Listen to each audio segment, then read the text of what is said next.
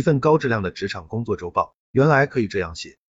有的公司要求员工必须提交工作周报，这是主管掌握部门或员工工作动态，进行工作协调和考核的重要方式。即便公司没有明文规定，职场人士养成书写工作周报的习惯也是必要的。以下是如何高质量完成工作周报的干货，供朋友们参考。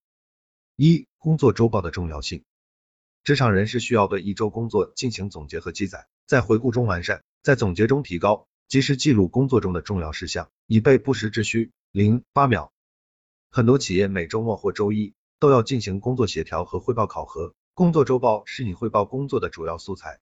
另外，工作周报也是充分展示自己工作状态和成果的重要载体。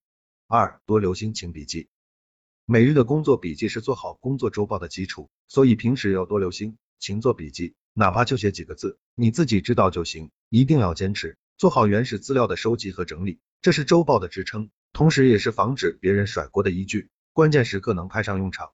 三、切入正题说重点。周报不同于其他文体，应简洁明了，切忌重复啰嗦。一周的工作内容很多，不可能眉毛胡子一把抓，这里主要包括已经完成的重点工作、取得重要进展的项目、有疑问的事项、公司重点考核跟进的项目等等。三、让重点成为亮点。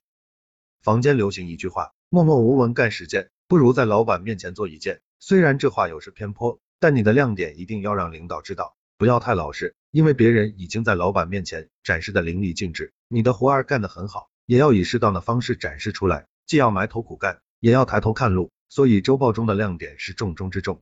四、疑难问题的表述技巧。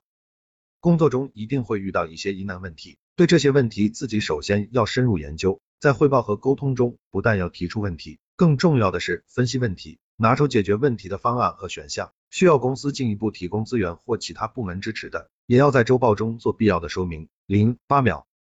五，脚踏实地创造业绩。上文说到，在周报中适时展示重点和亮点是必须的，但我们不能本末倒置，应抓住重点，关注细节，把本职工作做好才是第一位的，否则没有业绩，没有亮点，一切都是白搭。六，处理失误的高明之法。工作中的失误和不足，也要在周报中做总结，实事求是，态度中肯。以下划重点：工作失误首先由自己提出来，比让领导或同事指出要高明很多，这一点你可以慢慢体会。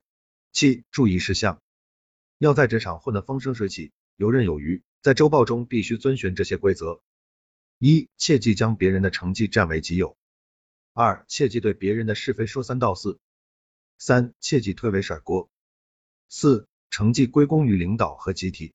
以上是写周报的原则和做法，希望对你有所帮助。